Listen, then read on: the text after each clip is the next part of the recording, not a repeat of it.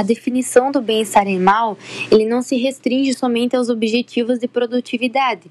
Ele pode ser definido com o estado de harmonia do animal, com o meio em que ele vive. É, também se refere ao estado físico e ao mental do animal, envolvendo as necessidades, estados do bem-estar deles mesmos.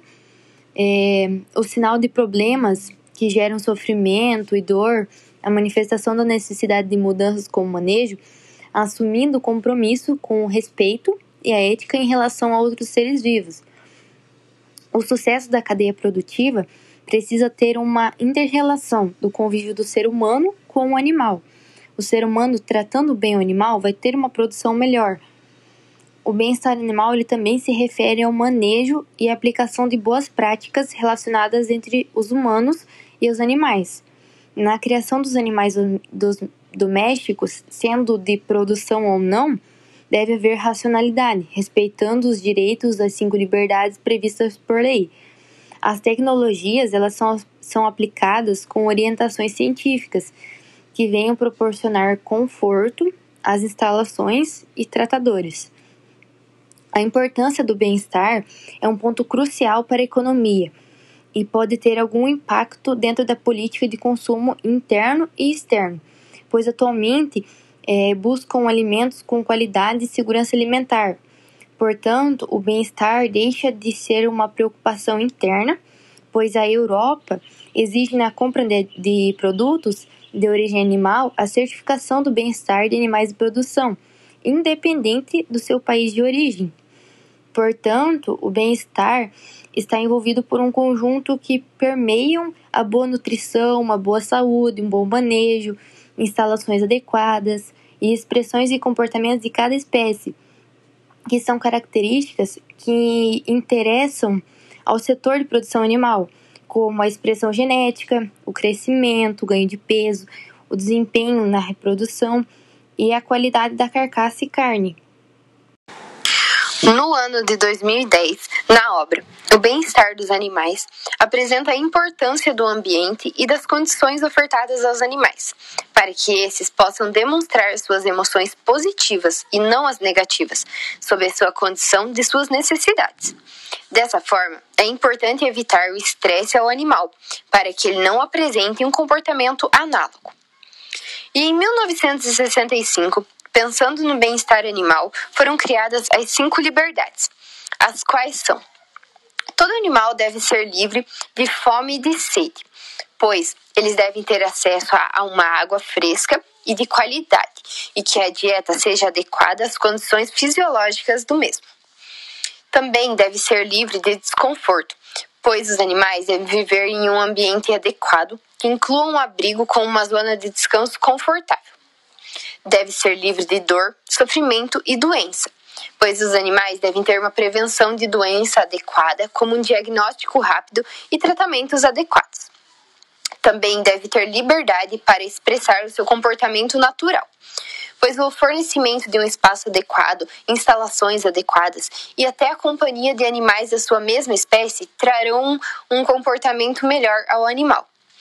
Também deve ser livre de estresse, medo e ansiedade, pois a, a segurança de, um, de condições e manejo que evitem o sofrimento mental trarão boas condições. Todavia, os produtores da era moderna buscam se encaixar nas premissas das cinco liberdades, pois visam o respeito do bem-estar animal, hoje legitimado pelo Ministério da Agricultura, Abastecimento e Pecuária, bem como as exigências dos países europeus. Agora falando um pouquinho sobre o sistema versus, sistema de produção. Para a Losada Espinosa, o bem-estar animal perpassa a economia mundial ou as novas tendências do mercado sustentável. É necessário para o crescimento e desenvolvimento da pecuária uma necessidade científica. A atividade agropecuária, ela trabalha em função da produção e economia, em uma sequência de criação, produção e reprodução. Diante disso, a criação racional de animais em confinamento ou semi-confinamento desencadeia algumas discussões científicas voltadas para a produção, quantidade, qualidade e bem-estar animal. Depois de avaliações de animais de produção em criações em sistema intensivo, foi analisado alguns diagnósticos que apresentam condições não aceitáveis. Critérios de bem-estar animal foram propostos e aplicados com o propósito de minimizar a dor e o sofrimento desses animais. Aos produtores, a lucratividade aumenta com a implantação das práticas de bem-estar, pois garante a carne e a carcaça de qualidade. Para a garantia do bem-estar, podemos analisar os seguintes princípios: proceder a um manejo cuidadoso e responsável nas várias etapas da vida do animal, desde o crescimento, criação e transporte, possuir conhecimentos básicos de comportamento animal a fim de proceder ao adequado manejo, proporcionar dieta satisfatória, apropriada e segura, adequada às diferentes fases da vida do animal assegurar que as instalações sejam projetadas apropriadamente ao sistema de produção das diferentes espécies de forma a garantir a proteção, a possibilidade de descanso e o bem-estar animal. Manejar e transportar os animais de forma adequada para reduzir o estresse e evitar contusões e o sofrimento desnecessário. Manter o ambiente de criação em condições higiênicas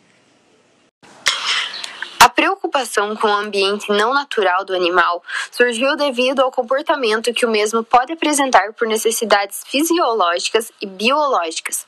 Dessa forma, o enriquecimento ambiental é um meio proposto para aqueles animais que não vivem em seu ambiente natural, ou próprio da espécie, como chiqueiros, currais e galinheiros. Tais ambientes, quando não comportam um número de indivíduos por área e contêm a superlotação, os indivíduos acabam por manifestar comportamentos estereotípicos. Esses comportamentos anormais repetitivos são invariáveis e aparentemente são sem motivos. Essas estereotipias, quando se manifestam, trazem condições de que os animais não estão em seu bem-estar.